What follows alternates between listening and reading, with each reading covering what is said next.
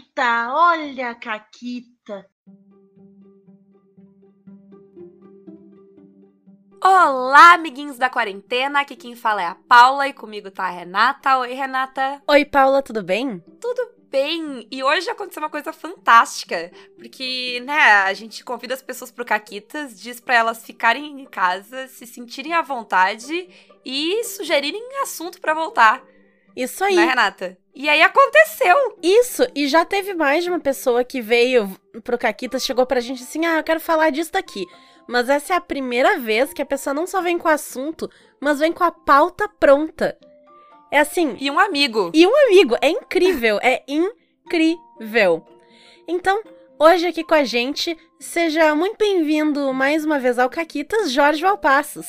Olá, meninas! Olá, ouvintes do Caquitas! É com muita honra, muita felicidade que eu tô aqui e sei lá, acho que vai ser um papo muito bacana que surgiu de, um, de uma conversa e de desenvolvimento de jogos. E acho que é um tema que é muito importante para todo mundo conversar um pouco. Acho que se você está ouvindo, você já viu o título né, do programa, mas vamos nessa, vamos conversar um pouquinho. Uhum. Vai ser bem legal. E junto com a gente hoje, além do já de casa Jorge Valpassos, Luiz Oliveira, seja muito bem-vindo. Opa, muito obrigado. Salve aí, pessoal. Salve ouvintes.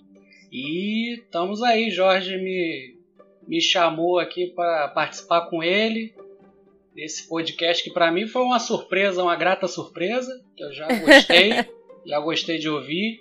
E vamos falar aí, vamos ver o que, que vai dar. Mas antes de mais nada, né? Uhum. Uh, rumores antes da gravação disseram que tínhamos duas mini caquitas. Eu gosto, eu gosto do mini caquita porque ela vai ser rápida, ela vai ser pequena, a gente não sabe.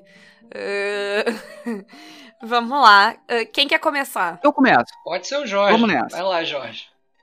Mini caquita. Ó, essa caquita tem a ver com, com o Luiz. Foi em um evento na biblioteca. Eita. Algum, alguns anos atrás tinha uma biblioteca. É... Seria fantástico se os dois pensaram em contar a mesma. Vai ser, vai ser, vai ser esquisito, hein? É, a gente organizava um evento de, de RPG em tempos pré-quarentena, alguns anos atrás, no centro do Rio, na Biblioteca Parque Estadual, e havia um evento temático, que é o Chronicle of Darkness Day, né, o Coft Day. E nesse dia, eu fui lá para jogar Changeling Os Perdidos, sendo que eu tava narrando uma campanha de Geist, os Devoradores de Pecados. Eu tava com muito material de Geist na minha pasta, eu cheguei lá para jogar, não cheguei lá para narrar, tinha um sistema legal de rodízio de narradores e tal. Só que no dia o evento lotou, deu muita gente. E já tinha uma comunidade muito forte lá no, no evento da BPE, que era, um, era o maior evento no, no Rio de Janeiro de RPG quando existia. E, e aí a galera da organização desse evento específico, do Chronicle of Darkness Day, falou, pô, a gente tá precisando de narrador, tá precisando de narrador. Eu tava narrando uma outra campanha, eu falei, olha, tô com as fichas aqui, tô com material de um outro jogo, mas é do mesmo do mesmo sistema, né, que é o do Chronicle of Darkness, que é tipo o novo mundo das trevas que o pessoal conhece. E aí, vários jogadores que nunca tinham, nunca tinham jogado o, sistema, não conheciam o, a proposta do Geist e tal, o, inclusive o Luiz. O Luiz jogou essa, essa aventura, né? Essa crônica, e que não tinha nada, nada, nada planejado. Eu fiquei sabendo que eu ia ter que narrar uma coisa totalmente no improviso na hora. E aí eu Aí a, a proposta do jogo é que eu entreguei as fichas em branco e os jogadores meio que foram construindo seus personagens e a gente foi construindo a crônica em conjunto. E no final foi uma das aventuras mais legais de evento que, que, eu, que eu já narrei. A galera que jogou curtiu pra caramba. É, eu acho que foi uma experiência muito boa. Ninguém estava preparado no final. E, e foi uma coisa bacana, e, apesar da gente estar tá meio que categorizando enquanto Caquita, mas foi uma Caquita no sentido de eu sair de casa para jogar e para participar do evento numa posição. Cheguei lá, ó, se vira aí, dá o teu jeito, a gente precisa de narrador. Surpresa! E foi uma coisa muito bacana. E sabe que isso me ajudou também a uma vez que eu tava com muitas campanhas e quando eu levava coisa pro evento, eu levava com prop, levava com um monte de coisa e tal, começar eh, foi uma mais ou menos uma lição, né, que, poxa, não tem problema nenhum também de ir ser só no improviso, e se a galera tiver junto, todo mundo na, na mesma vibe vai construir, vai ser bacana. E aí eu comecei até mesmo a, a não apenas me cobrar menos na preparação e tal, mas também ter uma visão mais leve, né, da própria condução de, de RPGs e tal. Foi, foi uma experiência muito louca, muito muito legal e foi, foi bem marcante. O Luiz estava jogando. Ele conheceu o, o Geist nesse dia, né? E depois a gente pôde jogar outras vezes. Exatamente, exatamente. E até hoje é um dos, dos meus conhecidos do mundo das trevas, né? Dos jogos que eu conheci do mundo das trevas. O Geist tá ali no top, top 5. Show. Foi uma aventura bem maneira e foi legal que o Jorge conseguiu fazer a gente criar personagem criar background e jogar em, sei lá, quatro horas. E rolou a imersão, Uau. cara. Rolou, Nossa, rolou realmente. uma situação realmente sim, de sim. terror e tal com a menina, se ela ia fazer a passagem ou não e tal. Foi, foi bem legal. É, essa aventura foi, foi maneira mesmo. A caquita que eu vou trazer não é desse mesmo evento, então não vai ser esquisito.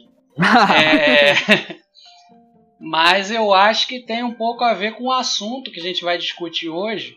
E um, um do assunto que meio que motivou eu e o Jorge a, a ter essa ideia, né, que depois ele trouxe aqui para vocês, que foi num evento também que a gente organiza, porque a gente é assim, né, a gente é nômade, é RPGista cigano, que dá a volta, dá a volta pela cidade. É, esse eu não me lembro exatamente aonde foi, mas eu lembro que foi num McDonald's. E eu ok. Ta... É, a gente não tem tempo ruim. Você é não, é, eu, eu, eu admiro muito o pessoal que consegue jogar em McDonald's, mesa de bar, uns lugar barulhento, cheio de gente. Eu acho guerreiro. A gente é só, só trash, né, Jorge? É McDonald's, Burger King, Boteco, Já, é só lugar legal. Só, só lugares loucos, mas que dá certo. Dá certo no final. É o que importa, é o que importa. É, e nesse foi no McDonald's que a gente tava jogando, era inclusive Jorge que tava mestrando. E eu cheguei atrasado, como sempre, porque eu moro no fim do mundo, né? Eu moro depois de Mordor, eu tenho que pegar carona com o dragão para chegar nos eventos. Então. É, realmente. Eu cheguei depois de todo mundo, e aí o Jorge já tinha ali meio que organizado, era arquivos paranormais, inclusive. E ele tinha feito uma parada que eu achei muito interessante. Por quê? A gente sabe que, pelo menos aqui no Rio, né, não sei como é nos outros lugares, a maioria do público nos eventos é masculino, né? Eu já, já lembrei.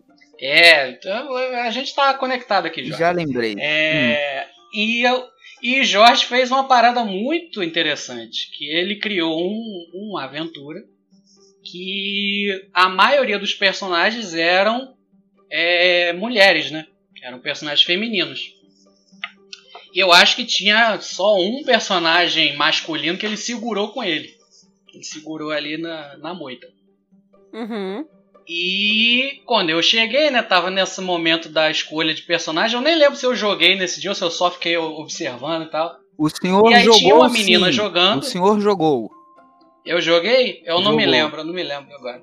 É, tinha uma, uma é, conhecida nossa jogando. E aí ela pegou o personagem que era o único personagem masculino, né? E aí eu tava logo chegando nesse momento e os outros jogadores da mesa ficaram naquele negócio, ah, mas todo, os personagens são tudo mulher, não sei o quê, por que, que só o dela que é homem e tal? Aí eu olhei assim, olhei pro Jorge, aí o Jorge me deu aquele sorrisinho de lado. aí eu no momento, né, até hoje eu acho engraçado, né, porque depois que a gente começa a mestrar, né? Assim, nos eventos e tal, você se acostuma a fazer tanta coisa. Você interpreta Homem, mulher, criança, velho, animal, monstro. Então, a pessoa joga de demônio. É, Realmente difícil espírito. interpretar uma mulher.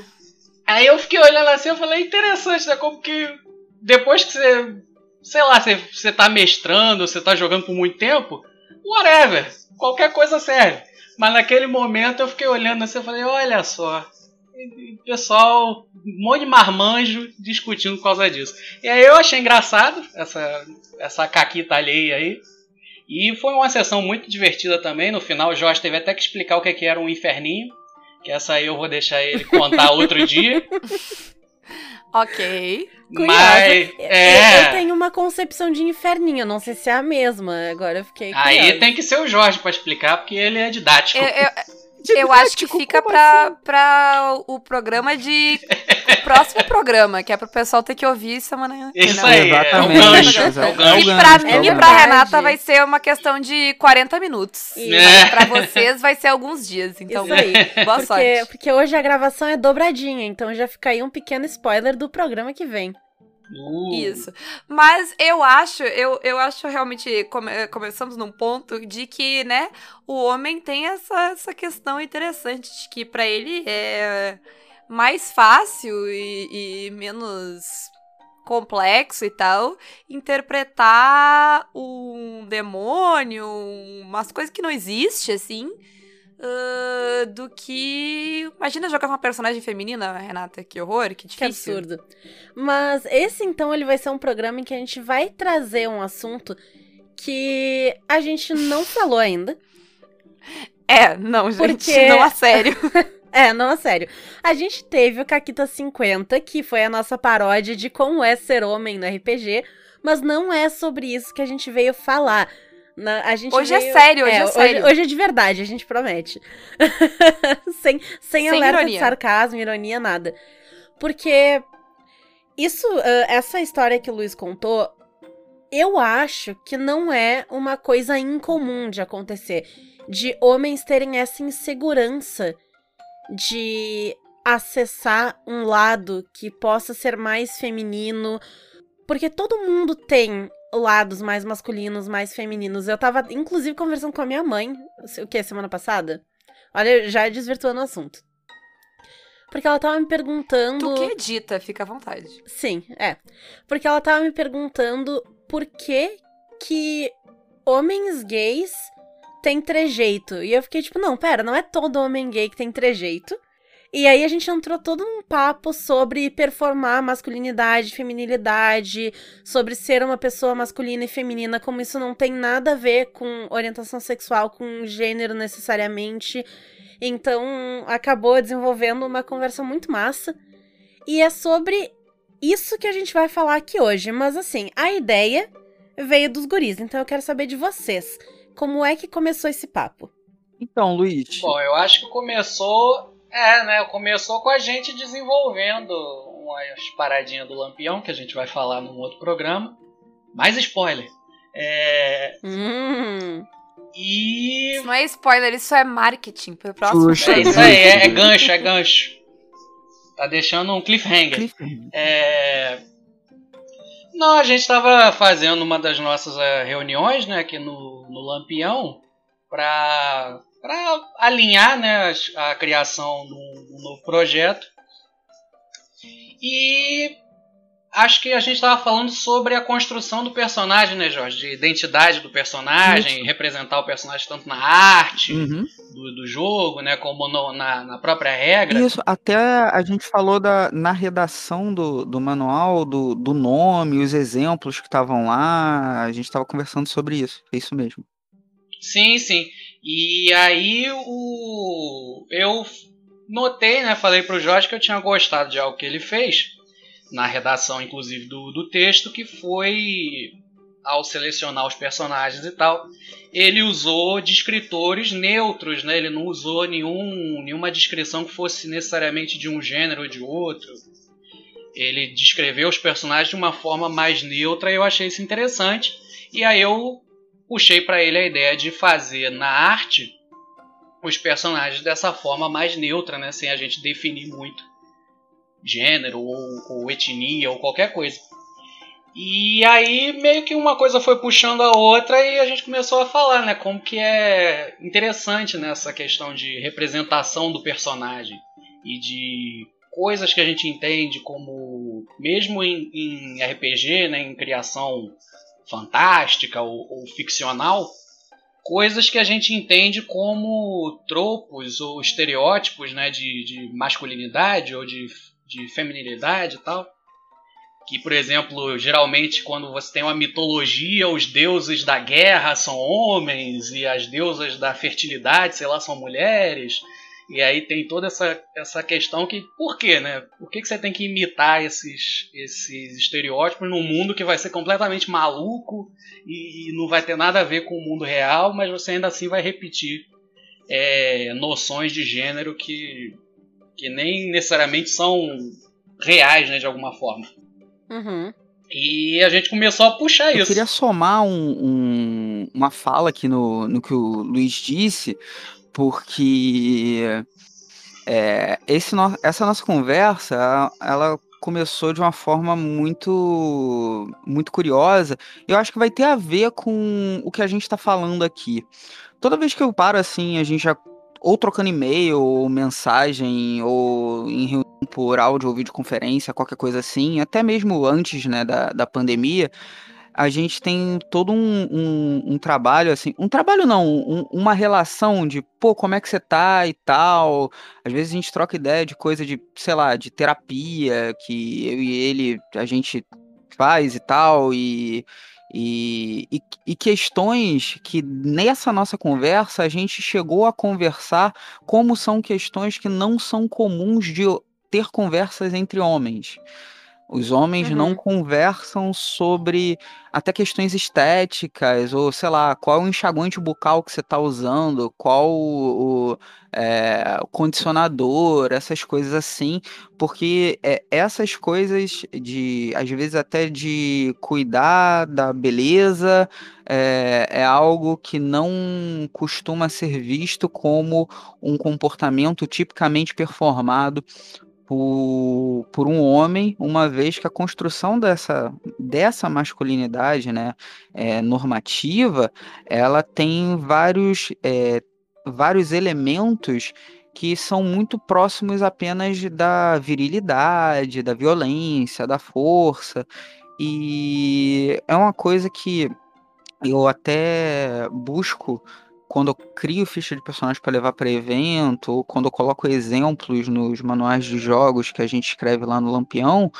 é tentar rasurar essa, essa masculinidade única que costuma ser, estereo, eh, ser um grande estereótipo. E isso, eh, se a gente pensar na cultura de jogos, saindo só do RPG, mas a, a gente costuma ter o arquétipo do herói sendo o cara que é muito forte, que é resoluto, é, que não chora, que tá pronto Estoico. estoico, né? Aquela coisa, né, de, de ser austero e, e, e é uma coisa que eu acho que além de em, re- reduzir a potencialidade que o RPG no- nos dá, na possibilidade da gente eh, se colocar em outros papéis e ter eh, projeções e emoções e formas de experienciar o mundo distintas, isso é, é bastante complicado, não apenas para você enquanto homem, e aí independente se você é bissexual, se é hétero, gay, ou não apenas para você, homem, mas para a mesa também. Que é, essa questão que se tem vez por outra da definição que o universo ficcional ele é totalmente alheio a ao dores, primeiro que é algo que costuma ser até questionado nos estudos de, de jogos, né, de ludografia, é, mas é algo que a gente sabe que há sangramentos e há é, idas e vindas né, no, nas suas relações para com teus personagens. Então, é, se a gente começar a se preocupar com a gente começar a pensar nessa pluralidade de masculinidades distintas da, das que normalmente aparecem em produtos de mídia, é, até mesmo em ilustração de manual de jogo, em exemplos, em, nas narrativas mais tradicionais, a gente começa a, a trabalhar com os nossos preconceitos, a gente começa a ter uma visão mais sensível, a gente começa a estar tá efetivamente construindo né, outras, outras é, instâncias que não sejam puramente seguras. Acho que já está na hora da gente dar um passo além da, da mesa segura ou da mesa inclusiva, mas da própria existência, para além do, do universo do jogo, que é edificante, que é, é que é plural. E eu não acho que é um contrassenso levar para algum evento personagens que é não é para espetar ou para tirar da zona do conforto. Acho que a questão não é essa. Igual da Caquita que o Luiz falou, que eu coloquei personagens mulheres e personagens mulheres com os papéis mais variados possíveis, que foi um outro assunto que a gente teve, que é qual é o exemplo. OK, você vai colocar no seu manual de jogo, por exemplo, uma mulher. Qual é o papel que essa mulher vai ter na, na narrativa que está presente nos exemplos ou na capa, ou nas... porque a questão não é colocar uma mulher, ou colocar um negro, ou colocar um homem, mas qual vai ser o papel dele dentro do, do seu livro. E, e aí, quando você leva essas é, questões diversas né, e plurais, acho que isso eh, não é uma obrigação para você fazer, mas é uma boa prática. Porque acho que uma das coisas que embrutece muito o, os homens que são ainda, né, os caras que parece que a indústria se foca neles, a maior parte, grande parte né, em eventos, sobretudo, dos são jogadores são homens. Felizmente a gente está vendo que tem inúmeras iniciativas que demonstram que isso está eh, mudando, já tem pesquisas que, que apontam para isso, isso é uma coisa muito legal. Mas ainda que sejam só homens, beleza, é, isso não significa que todo mundo tem que jogar de brucutu da década de 80, sabe? É, não é uhum. todo mundo jogar com Stallone, todo mundo jogar com, sabe, esse tipo de personagem. Então, é, e a gente conversa muito sobre isso. A, acabou que naquela reunião, que foi sobre um, um jogo, né, que a gente vai falar em outro podcast, a gente ficou falando até de, sabe, shampoo e coisas assim meio loucas e, e, que, é, que tem a ver com essa questão de cuidado e autocuidado. E, pô, o cara é meu amigo e qual o problema da, da gente conversar sobre isso? Ou de, sei lá, falar de cabelo, falar de roupa, e, e, e, também a questão da, da, de performar, qual o problema de você ser afeminado, isso, sabe? Eu acho que tem, tem muitas questões para a gente conversar aqui, e eu acho que o que vocês falaram, meninas, na a gente vai aqui conversar sério, vai ser diferente do Caquita 50, acho que não é exatamente diferente, vai ser sério. Acho que é complementar. Acho que aquele programa meio que foi o início da desconstrução. Aqui vai ser um papo mais de beleza. Aquilo dali é o não siga aquilo. Então, quais são eh, quais são caminhos que a gente pode ter? Então, acho que se você não ouve, se você só tá ouvindo esse programa, ouve lá o outro. E aí somos dois, aí vai ficar legal. Acho que sim. É, o, o, outro é uma ruptura, Isso. né? Isso, exato. Tapa na cara, é, talvez. O, o, outro é o tapa na cara, esse aqui é o gelol que vai depois. Uhum. Mas uh, tudo isso que tu tava falando, eu tava pensando que do, eu não sou um homem, eu não tô inserida em espaços em que existe essa masculinidade exacerbada, porque eu não frequento esses espaços por escolha própria, uhum. né? E, mas é, eu acho muito bom que eu tenho ouvido ao menos de amigos meus que já estão entrando em grupos para discutir masculinidade e comportamentos de masculinidades diferentes e jeitos de agir, porque eu acho do... que uma coisa importante que talvez vocês precisem dizer é o que são essas masculinidades diferentes. O que vocês querem dizer com isso para alguém que nunca parou para pensar sobre isso? Sobre por que vocês estão falando disso no plural. Justamente o que se vê E quando eu falo se vê, se vê em filme, na mídia, se vê na propaganda de relógio. Pensa numa propaganda de relógio que tem numa, numa loja, numa joalheria. É um cara magro, branco, de terno, com a mandíbula bem quadradinha, a barba curtinha, o cabelo curto, escuro. E ele tá com um sorriso de galã e a manga dele pra cima, assim, puxando a manga do terno um pouco para baixo, mostrando o relógio. Elas são todas iguais. Né? E, e se vê muito. Quando tu falou propaganda de relógio, eu vi aquela arte, aquela propaganda conceitual, vídeo que passa na TV a cabo e tem 50 horas. eu não faço ideia do que tá falando. Propaganda de perfume, relógio, bebida. É sempre um ah, negócio é tipo, sempre que um tá negócio acontecendo maluco. aí. É verdade. É. Mas, mas o meu ponto é, em muitos lugares, e desde a, do que nos cerca na, na mídia, se estimula que os meninos ajam desde cedo agir como homem, entre Uhum. muitas aspas. Então, essa ideia de que o homem tem que ser másculo, provedor, corajoso, que ele tem que se impor, que ele não pode levar desafio pra casa, e esse tipo de masculinidade mais uh, violenta até em vários, não necessariamente, mas em vários momentos ela pode ser mais violenta. Agressiva. Agressiva, talvez. essa é a palavra. Agressiva. Enquanto que existem outros jeitos, e aí é o que a Paula colocou, né? Quando a gente fala de múltiplas masculinidades, não existe um só jeito de ser masculino, um jeito único, correto de ser masculino. Né? Então, o que, que vocês podem nos contar um pouco sobre isso? Luiz, posso começar essa? Pode, pode ler, Jorge. Show. É, é, é o seguinte, quando a gente é, fez a sugestão aqui para pauta no Caquitas de masculinidades no RPG e colocou no plural, não era para nossa, agora eles são os palestrinhas, são os caras desconstruídos, eles vão ensinar. Eu acho que não, acho que a gente está aqui é para conversar, para ouvir, para trocar ideia e acho que a gente não tem qualquer tipo de é, intenção de ser, sabe, um, ter, ter a verdade com a gente e tal.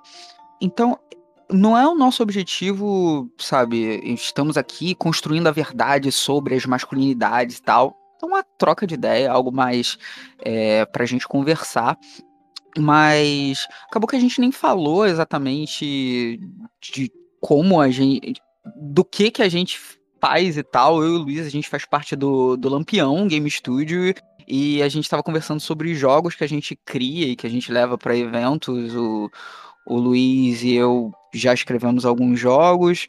E uma coisa que me faz também enxergar o mundo é a minha formação enquanto historiador. Então, é, pensar na construção de uma masculinidade hegemônica que supõe-se hegemônica e que há, na verdade, é, de, é, espectros e uma grande diversidade de masculinidades performadas, é pensar que na história da humanidade essas masculinidades diversas estavam apresentadas em diferentes sociedades e culturas. Entretanto, o mundo moderno, que toma elementos históricos, sociais, culturais, econômicos do que é chamado de epistemologias do norte, que normalmente é o um mundo é, europeu e estadunidense, que de certa forma é, será europeu, é, é, considerado europeu, aliás, porque teve lá a independência no século XVIII, mas está dentro do mesmo caldeirão cultural. Mas a partir dos séculos 18 barra 19, com o iluminismo e depois o imperialismo, é, e essa é, vontade de levar, entre aspas, a civilização, a cultura para o resto do mundo em cima desse discurso que já tinha se iniciado desde o século XVI com o colonialismo e a gente tem a própria invasão do Brasil nesse ínterim. É, a partir do século XIX, a gente vai ter um processo que é um processo de é, dominação de territórios é, fora da Europa com muita força, né? Territórios na África, territórios na Ásia e processos de construção de estados nacionais, sobretudo da independência aqui da América, dos, dos países da América, que vão ter como principal orientação um discurso universalista que tem a ver com a Revolução Francesa, com a independência dos Estados Unidos, que pensava num homem universal.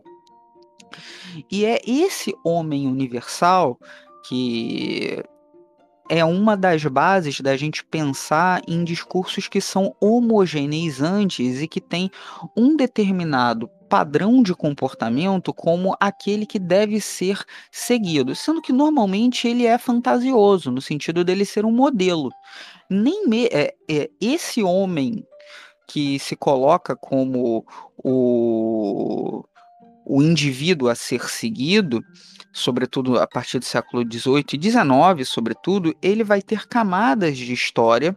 E aí tem alguns livros como História do Corpo, ou História da Virilidade, dividido em vários volumes, que vão lidar um pouco com isso, que é desde a antiguidade, vários é, é, vários intelectuais começaram a, começavam a projetar a imagem daquele que seria um inimigo ou daquele que seria mais fraco em torno da ausência de uma virilidade. Só para pegar um exemplo, o Júlio César, na sua campanha de domínio da Gália, quando ele faz lá o cerco à Gália e tal, é, nos registros históricos que ele tem, que ele anota, uma das características que ele coloca para deslegitimar o seu inimigo e para legitimar o, o que ele faz, que é um massacre, é considerá-los como afeminados. E a gente vai ter é, todo e qualquer comportamento desviante dessa virilidade que passa a ser, é, que passa a ser não, que desde a antiguidade greco-romana, mas aí tem várias nuances, é, todos os inimigos são inimigos que têm tipo problemas em torno da sua é, virilidade, da sua força. A gente vai ter imagens para com os persas deles serem é, não tão viris. Os próprios romanos consideravam os gregos assim e havia relacionamentos homoafetivos entre homens, lá os Erastes Herômenos. Então, a gente vai ter uma tradição que vai ser somada posteriormente à construção da identidade masculina medieval, que vai ter muito a ver com o ethos do guerreiro, que é os, é, os Bellatori, que seriam aqueles que iriam proteger, né? Então, aqui, o, ethos do guerreiro é o ethos da virilidade e também da questão do, do complexo cultural judaico-cristão, que vai colocar o, o homem como provedor, é, a, é, a mulher como pecadora, como é, alguém supostamente inferior, mas tudo isso é, são operações discursivas como a gente viu, inclusive, no outro podcast aqui do Caquitas sobre história, que a imagem que se tem da mulher na Idade Média não é exatamente mulher na Idade Média, mas é uma construção discursiva normalmente feita por homens. Então, o, é, uhum. a, a, gente consegue identificar a diversidade da performance do que seria o comportamento masculino em diferentes sociedades na mesma sociedade, em diferentes é, etnias, em uma sociedade ao passar do tempo, e a gente vai ver que é, o século XIX, com a ideia da construção da identidade nacional, dos heróis, dessa desse resgate a narrativas heróicas que a gente vai ter lá para a Europa com vamos pensar sei lá na, na Alemanha do Bismarck que vai pegar lá é, elementos do, da cultura é, germânica, junto é, alguns épicos, e vai colocar o guerreiro sendo o cara forte e tal, e os símbolos da, do, do que, que seria o indivíduo masculino como aquele que submete, aquele que domina, aquele que explora, aquele que resolve as coisas pela força. Então, e, e, essas, esses comportamentos eles vão ser, como vocês mesmos haviam dito, é, considerados aqueles que o, o, o garoto vai ter de aprender desde criança, então isso vem desde os brinquedos, né, com o boneco com espadinha, ou comandos em ação, né, G.I. Joe, que é a galera militar e tem que ser brutão e tal, coisas nesse sentido, sendo que, primeiro que historicamente isso não, isso não sustenta, a gente vai ter é, as mais distintas performances da, da masculinidade, e normalmente esse comportamento que supostamente seria homogêneo, ele serve para é, normalmente deslegitimar a diversidade, é para você dizer que o outro está errado e tem que ser inferior. Então, acho que é por aí. Não, não existe uma masculinidade. Acho que é, é importante, já que a gente está é, dando esse passo depois da ruptura do, do outro podcast, é trocar ideia e justamente conversar com, com homens e com mulheres sobre é, a diversidade também dentro do espectro do que, é que a gente considera no masculino. Desde do, dos trejeitos, a forma de vestir, a forma de, de, de falar, a, a forma de, de se expressar, acho que tudo isso faz parte né, da construção dessa, dessa performance. É, eu, eu para acrescentar no, na fala do Jorge, eu iria até um pouquinho mais além, né, de quando a gente fala de masculinidades, no caso, né, e o que, que são essas diversas masculinidades. Eu pensaria até no, em um, um passo além de por que, que a gente chama certas coisas de masculinidades, entendeu?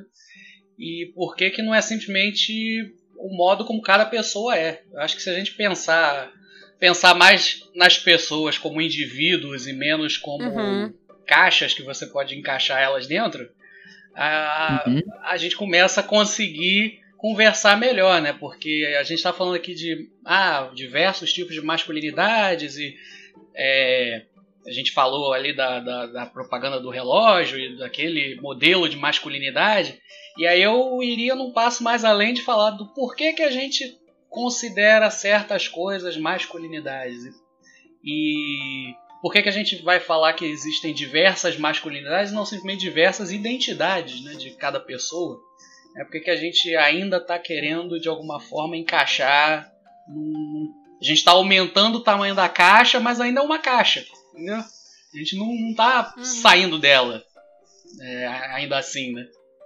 É, eu acho que tem meio que dois pontos aí, que tem esse ponto que tu traz de que teria como ter essa abordagem de são identidades, não necessariamente categorizar elas como sendo mais masculinas ou mais femininas, ou onde quer que elas entrem num espectro que, do jeito que a gente tá falando e apresentando aqui, ele tem dois extremos, né?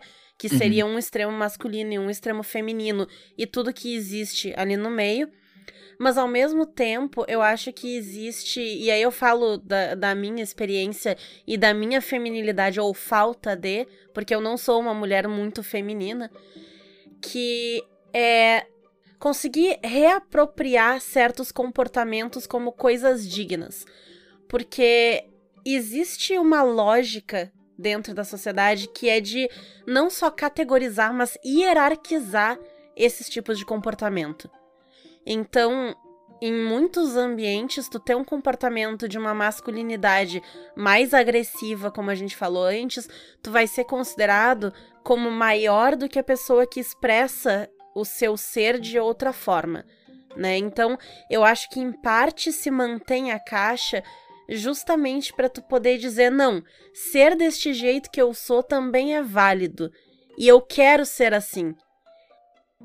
Porque existem mulheres que querem ser mulheres femininas ou homens que querem ser homens mais femininos que ou, enfim, pessoas não binárias que querem poder expressar ser feminino uhum. ou ser masculino ou qualquer coisa no meio, qualquer tipo de mistura, porque faz parte da sua identidade.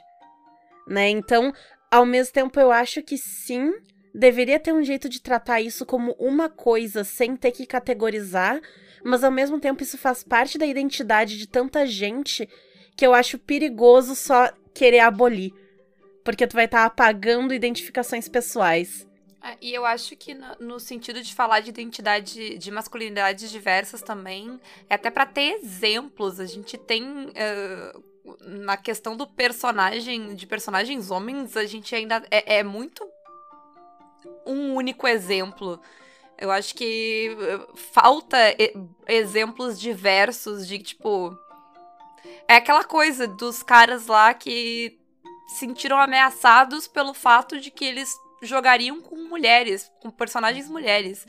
Olha o, o absurdo que é isso. Eu concordo com, com o que vocês disseram, e assim, é, é aquilo, né? É, não há problema nenhum de haver discordância. Eu tenho uma discordância amistosa com o ponto de vista do, do Luiz, não pelo fato de das caixas, mas concordo que é importante a questão das identidades, enquanto também cientista social a gente não cria as categorias e aplica as categorias na realidade.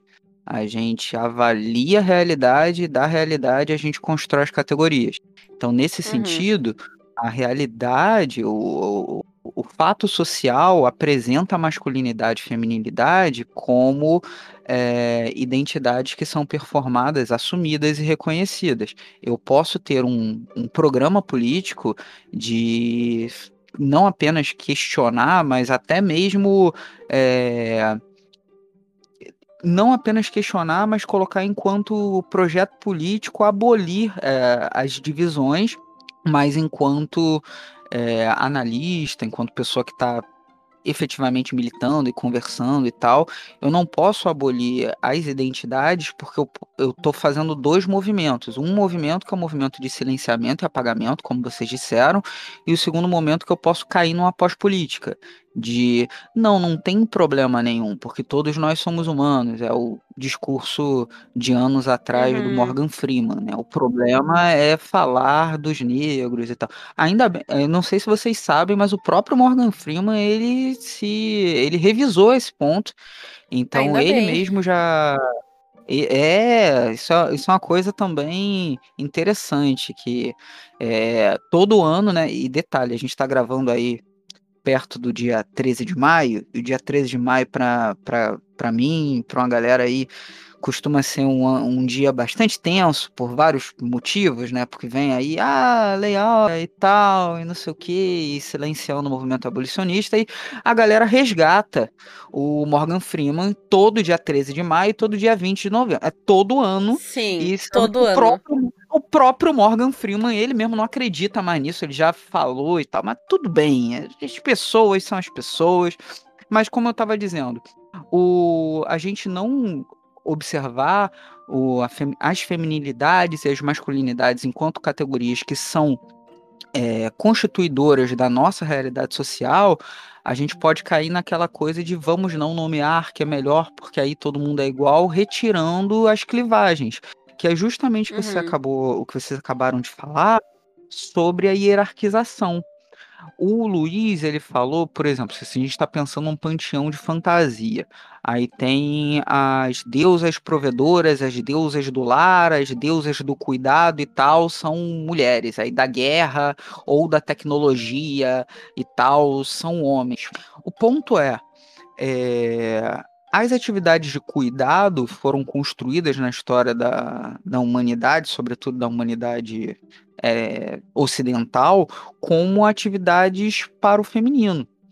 E essas atividades elas estão presentes. Se a gente observar é, o número de enfermeiras, de professoras e tal, são atividades de cuidado. Já as atividades que seriam, entre aspas, técnicas ou de força e tal, foram atividades masculinas. E aí a gente começa a ver essa hierarquização, que é um tipo de hierarquização que ela pode ser questionada, deve ser questionada, mas ela também ela deve ser ressignificada.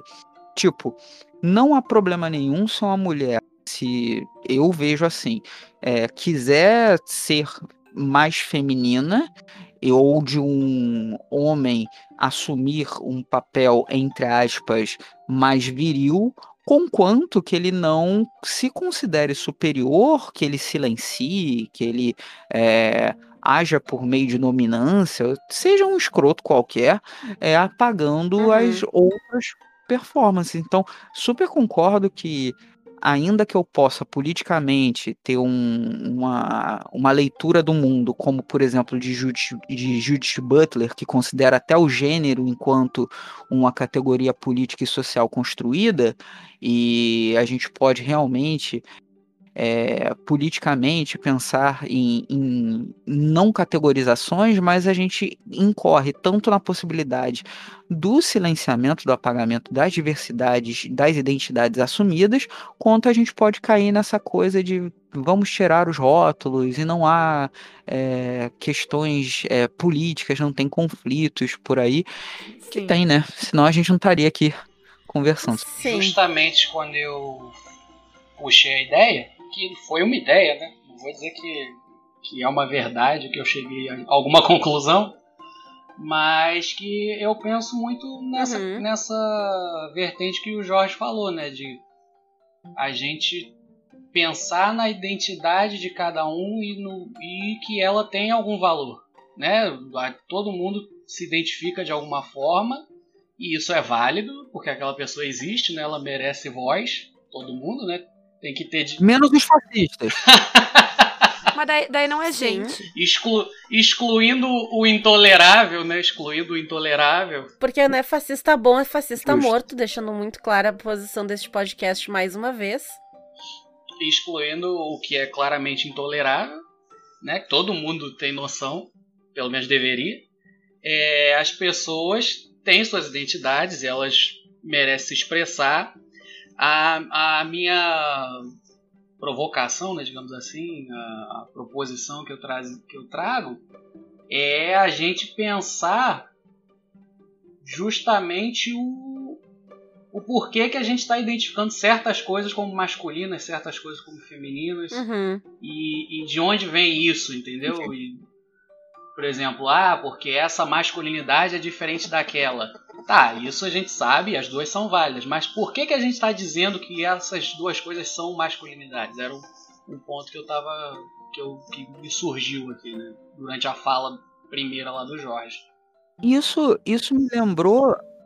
Isso me lembrou que tu falou agora de uma coisa que é muito curiosa, que a gente está falando da questão da masculinidade é, sendo girando em torno do, da força física, né, do, da virilidade e tal. Só que o RPG ele tá em um nicho que é um nicho que tem uma performance de masculinidade que me é um, um tanto interessante da gente debater aqui também. Que é o que? É, a ideia do, do nerd, né? Década de 70, 80, um pedaço né, de 90, que vai construir a ideia de eh, uma, uma noção de masculinidade em torno da inteligência. Que o homem é, ele é robista, ele é o cara que vai ser bom em programação, vai ser bom jogando um jogo de tabuleiro, um jogo de RPG que é mais cerebral. E esse aqui é um tipo de atividade que é uma atividade de menino também. Então, ainda que a gente, quando vai olhar para o mundo de fantasia, normalmente a gente vai ter o guerreiro como uma dessas principais, é, um dos principais exemplos, mas a gente também tem um mago, né? Então, o mago sábio e o próprio jogar RPG sendo um, um hobby tradicionalmente pensado enquanto um hobby de menino, está demonstrando que ne- nesse momento da segunda metade do século XX, a gente está tendo essa construção do nerd. Esse nerd que está sendo construído é um menino. É, a- as mulheres, e não apenas mulheres, né? Todo, todos os queers, né? Que estão fora do, do que, que seria o garoto, é, classe média estadunidense. E esses Uhum. filmes que vocês veem que aparece da galera, de um monte de garoto branco andando de bicicleta, essas coisas assim. É, se você não for aquela turminha ali de filme da sessão da tarde, você não joga RPG. Você tá fora e tal. E isso às vezes me é curioso quando sei lá, vou mestrar online ou quando tinha evento presencial, quando vou ter uma conversa qualquer e vejo pessoas performando isso, a gente está num país latino-americano periférico que recebeu esse hobby na década, no final de 80, início da década de 90, em um contexto totalmente diferente, com menino e menino jogando de, sabe, de uma forma diferente e tal, e às vezes a gente tenta emular, tenta fazer quase que o cosplay do, do cara, do nerd estadunidense da década de 80, às vezes, e não de uma forma sadia, mas pegando o que, que é mais de escroto, uhum. sabe? Tô fazendo todos os gatekeepings e é to, to, tudo esquisito para mim. Eu, eu acho isso muito estranho. Sim. É, estranho é a palavra. Desse exemplo aí, aqui a gente só tinha a bicicleta, né? As, as, crianças de... Quando eu não tinha. aqui eu não tinha. Não, tô falando, no Brasil. no Brasil só tinha a bicicleta quando tinha, né? Se tivesse. Porque o resto desse exemplo aí da, da criança americana classe média é completamente diferente do, da realidade que a gente vive aqui. Sim. E eu acho que a gente podia partir para como é que a gente trata, como é que a gente quebra e traz pluralidade dessa, dessas performances para dentro do RPG. Vocês comentaram um pouco sobre a questão de dar exemplos nos livros e tal, mas eu tô pensando do ponto de vista de pessoal que, que tá ouvindo e que joga, como é que faz. Como na prática a gente pode repensar isso nas nossas mesas, né? A minha dica é pegar o outro podcast do Caquitas e fazer o inverso. é, é só fazer o contrário. É. Manda ver. Eu acho, né, falando assim do, do ponto de vista tanto de jogador quanto de mestre, e eu vou começar falando do de jogador, que é o que eu há mais tempo eu participo como jogador e como mestre.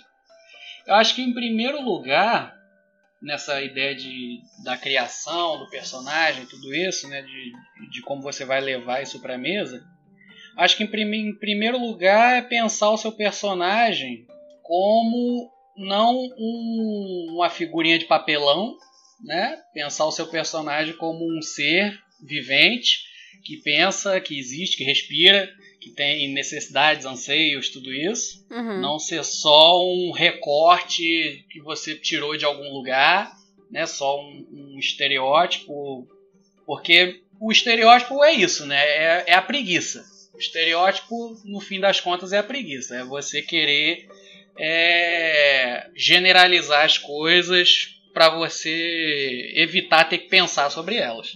Então, quando você estiver né, criando seu personagem, pensando o seu personagem, realmente pense, né, realmente pense sobre ele. Se você quiser determinar questões do gênero do personagem, tudo isso, em primeiro lugar, né, tente fazer algo que você conheça para você não cair em, em né, no, nos questões problemáticas aí de, de representar outros grupos de forma né, não ok. Então parta, parta de algo que você tenha familiaridade, mas que não seja um, uma figura de papelão, que seja uma, um personagem que pense, que exista. Então se eu quero fazer um personagem masculino, ok, mas o que, que ele é além disso? Né? Ah, o meu personagem é homem. Tá, ok, até aí morreu Neves. Mas do que, que ele gosta de fazer? Quem ele é? Quais são os objetivos dele, os anseios? Né? Que tipo de, de pessoa ele é? Como que é a personalidade dele? Realmente pensar sobre o personagem, não, não, não fazer só ah, o meu personagem é o Conan soletrado de outro jeito. Ou o meu personagem é, sei lá, o He-Man, só que pintado de outra cor. Entendeu? Não, não, não caia nessa, nessas soluções estereotipadas, né? Que. Quer ver uma coisa provocativa? Pô, pode mandar, pode mandar. A gente já escutou durante muito tempo, né? Ah, não, o homem não chora. Então começa por essa pergunta. Você quer com quer fazer um personagem que é, que é um homem? Por que é por qual razão ele chora? O que que ele perdeu? O que é, ele deseja do fundo do coração? O que faz ele sorrir, é, dar gargalhada como uma criança? É, qual é o a coisa, sei lá, mais gostosa que, que ele já experimentou, porque também é isso, né? É isso que o, o Luiz falou, né? De você ser estoico, você ser austero, lacônico, dar um pedaço de pedra que ele come, Uhum. é, põe um pedaço de trapo que ele veste. Qual a, qual a, a roupa que ele, que ele não gosta? Qual é a, a cor que ele acha cafona? Qual é a música que ele acha demodê, sei lá. Vai inserindo essas. Faz essas perguntas, que normalmente são perguntas que homens não fazem pra si mesmo ou pra outros homens, que aí você começa a dar tridimensionalidade que o, que o Luiz está falando, né? Não pensar como um boneco de papel. Você. E aí a, a questão é justamente começar com, com perguntas que são normalmente perguntas que não se espera de um branco hétero cis é, responder ou falar e tal. É, e eu acho que isso é uma coisa interessante de você inserir esses tipos de, de questões na hora que você está construindo seu personagem. Porque isso vai te ajudar na hora de interpretar e, ah, sabe, essas coisas todas. Eu acho que é, é legal colocar essas questões. Sim, é a questão de sair, de Eu, sair do lugar Uhum. comum, né? Você Sim. ir além do lugar comum. É, eu acho que na questão do estereótipo, às vezes tu muda um detalhe nele e ele já é uma coisa totalmente nova. Tudo, tudo vai se moldar ao redor, né? Eu lembrei da, da tua Bárbara, que era uma Halfling. Sim, aham. Ela era o estereótipo da Bárbara. Ela era valente, Nossa. forte, cabeça quente, só que ela era uma Halfling. Isso. E ela não era brigona, ela tinha um ela gostava de brigar pelo esporte, mas ela não era uma pessoa violenta por natureza e ela tinha um coração de ouro. É, a questão de você quebrar tropos, né? Tropos que são Isso. comuns na fantasia. Então, por exemplo, pegue, sei lá, o. Acho que todo mundo já viu um personagem desse em uma mesa de RPG, que é o personagem que tá sempre vestido de preto, fica nas sombras, fala. É, né? Toda mesa tem um, um trevoso, né? O personagem trevoso. O emo. Então, é. Pegue, pega esse tropo, né, que é comum na fantasia e pense em algo diferente, né? O que que faz esse personagem todo trevoso gargalhar, né, igual uma criança? O que que faz ele sair dessa persona, né? Quebre um pouco os tropos que você vai gerar personagens mais interessantes. E outra coisa que eu, que eu daria. Eu vou fazer um ladino todo mal viciado em Juju. É, é, algo assim. É, outra coisa também que isso é para mim é uma recomendação que eu sempre dou para qualquer tipo de personagem, né, tanto como mestre como jogador.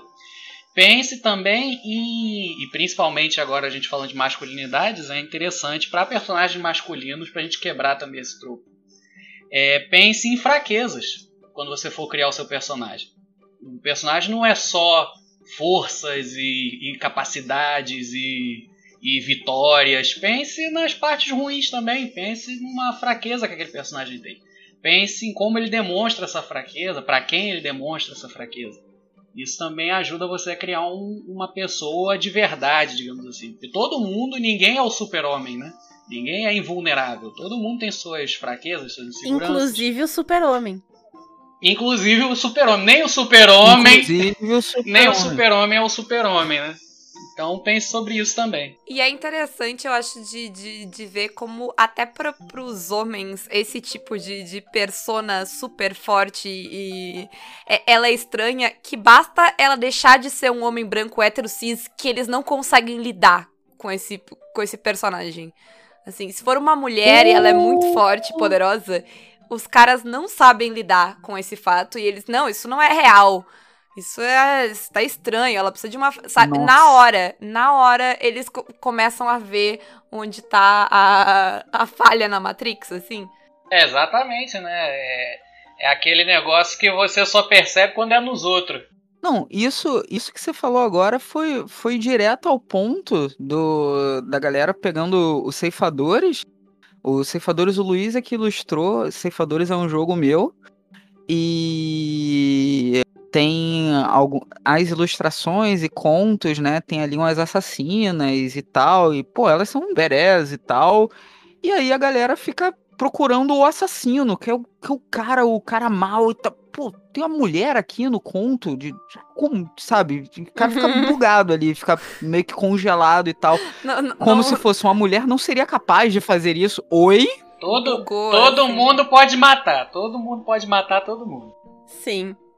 Exatamente. E, e eu acho que com todo mundo pode matar todo mundo. A Exato. chegou ao fim. Vamos ir pro nosso encerramento, então.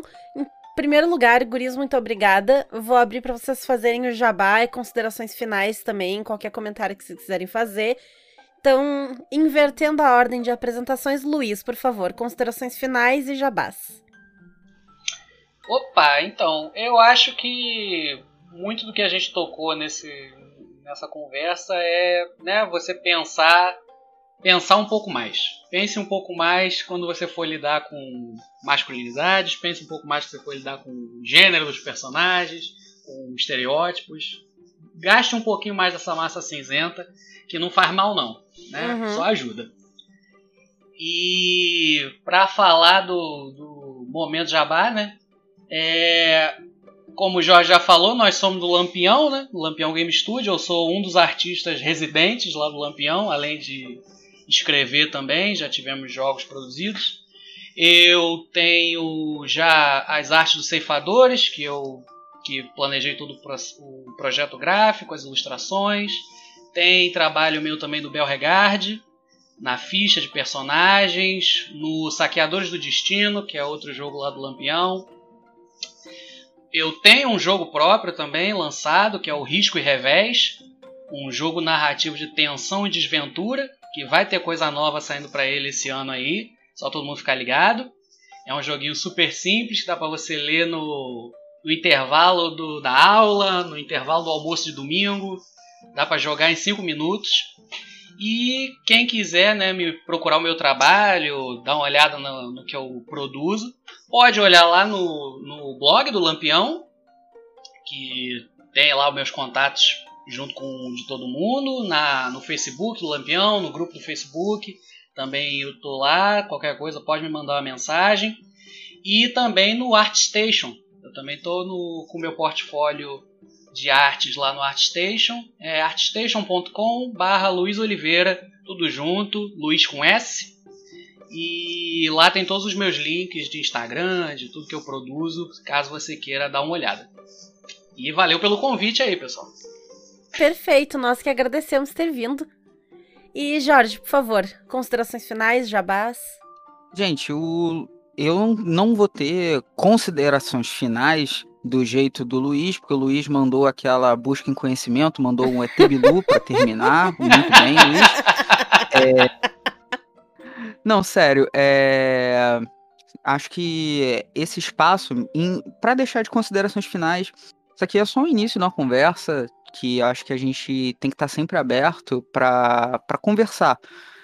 E sim, a gente tem de trabalhar para ter mais diversidade nas mesas, mas a gente tem que também trocar ideia é, entre os homens. É, acho que é uma coisa importante de ocorrer e da gente lidar conosco mesmo e com os outros que estão na mesa é, de uma forma mais plural. Sobre jabás, os mesmos do Luiz, só procurar a gente em Lampião Game Studio, tem Instagram, Twitter, Facebook, Lampião Game Studio, o meu arroba é Valpaco e Jorge. Tô com um, meu primeiro romance em pré-venda chamado Rubro e Roxo, pela editora VEC, só procurar. É, Rubro e Roxo, e é um romance de terror escolar, que ele se passa no mesmo universo do meu RPG Lições, que vai ser lançado daqui a alguns meses. E eu queria encerrar com um jabá que não é para mim. A gente está em um período bastante complicado, que a gente voltou ao mapa da fome e a gente está atravessando um período muito complicado de pandemia, então quero fazer um jabá que não é para mim, que se você tem, você consome conteúdo de algum produtor independente, tá uma situação bastante complicada agora, né, para todo mundo, é, busca apoiar é, esse podcast que você ouve, o canal, se a pessoa tem uma dedicação exclusiva ou não, mas ela está produzindo conteúdo e se você tiver condição, tente fazê-lo. Acho que é uma coisa importante para essa economia que a gente tem aqui, uma economia solidária, criativa, colaborativa, mas além disso, busque algum tipo de organização social, uma ONG, eu sempre vou divulgar, que eu apoio aqui, que é a CUFA, que todas, a, a maior parte delas que são conhecidas no Brasil todo estão com projetos de alimentação para a população mais pobre e que agora está sem nenhum apoio do auxílio emergencial, que está por 150 reais, então é nada. Ano passado ainda era pelo menos 600 reais. E a gente está numa situação muito complicada, sem emprego, então eu sei que eu falei do meu livro antes, mas se você não tem muita grana, cara, não compra o meu livro agora. É, faz uma doação para alguma ONG, para algum tipo de é, iniciativa que visa a, questão aí é básica, cara, comida, sabe? É, a gente tá morrendo de fome. A gente às vezes acha que é uma coisa muito longe, mas aqui onde eu moro, já tá rolando o papo da galera é, não ter grana para comprar botijão de gás nem nada e tá fazendo é, forno a lenha, tacando fogo em qualquer coisa, até é, móvel de dentro de casa e tal, pegando coisa na rua, papelão que for para tacar fogo para cozinhar alguma coisa. E quando tem essa coisa. Então, ainda que a gente saia do, do momento mais para cima, mas eu acho que é meu papel aqui ter esse tipo de, de jabá também. Mas é isso. Tenta apoiar a galera que tá no corre, aquela questão de cidadania, buscar apoiar algum tipo de projeto em torno da, de uma causa maior, né? Que é alimentação, moradia e tal, porque tá, tá tenso para todo mundo. E é isso, gente. Valeu, brigadão. Nós que agradecemos.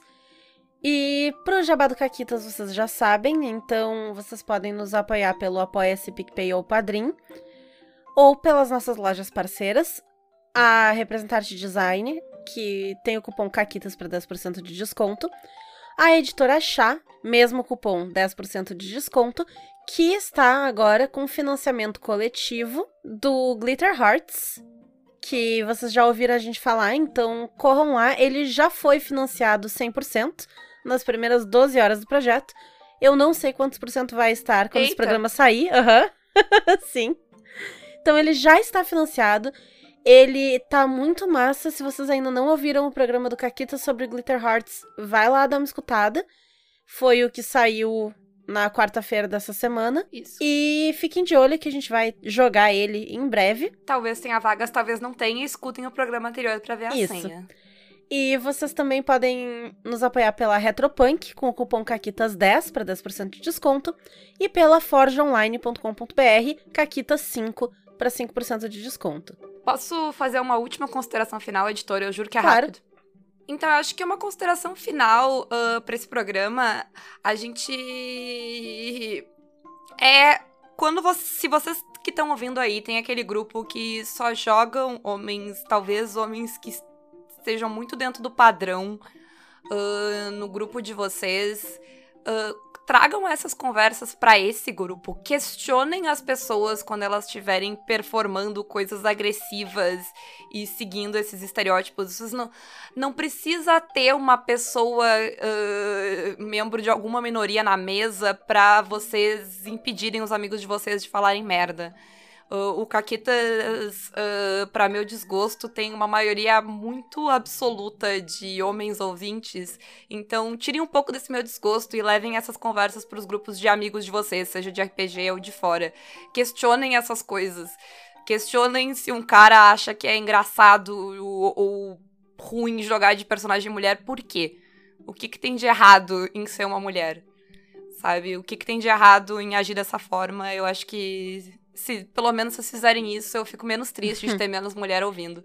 Nada contra vocês, mas eu queria mais mulheres ouvindo. E lembrem-se que essa desconstrução, ela é o dever de vocês, ela não é o dever da pessoa que tá sofrendo por ser a minoria ou por estar abaixo nessa suposta hierarquia que a gente comentou no programa. Ninguém tem que te ensinar Ninguém é nada. teu babá aqui, sabe? Então, é total responsabilidade de vocês. E se alguém for gracioso, graciosa, graciosa e é o suficiente pra ajudar e tentar empurrar vocês no caminho ótimo, mas é uma busca que deve ser feita por vocês e pra vocês, porque não é, não são só as minorias que sofrem com essa masculinidade exacerbada, agressiva. E acho que é E, isso. por último, se vocês jogarem um, cinco minutos numa mesa de mulher, vocês não entendem como é essa mulher ou qualquer outra minoria. Nunca falem isso, pelo amor de Deus, sobre risco de morte. Ah, engatilhada. Justo. e beijo pra todo mundo. Tchau, gente.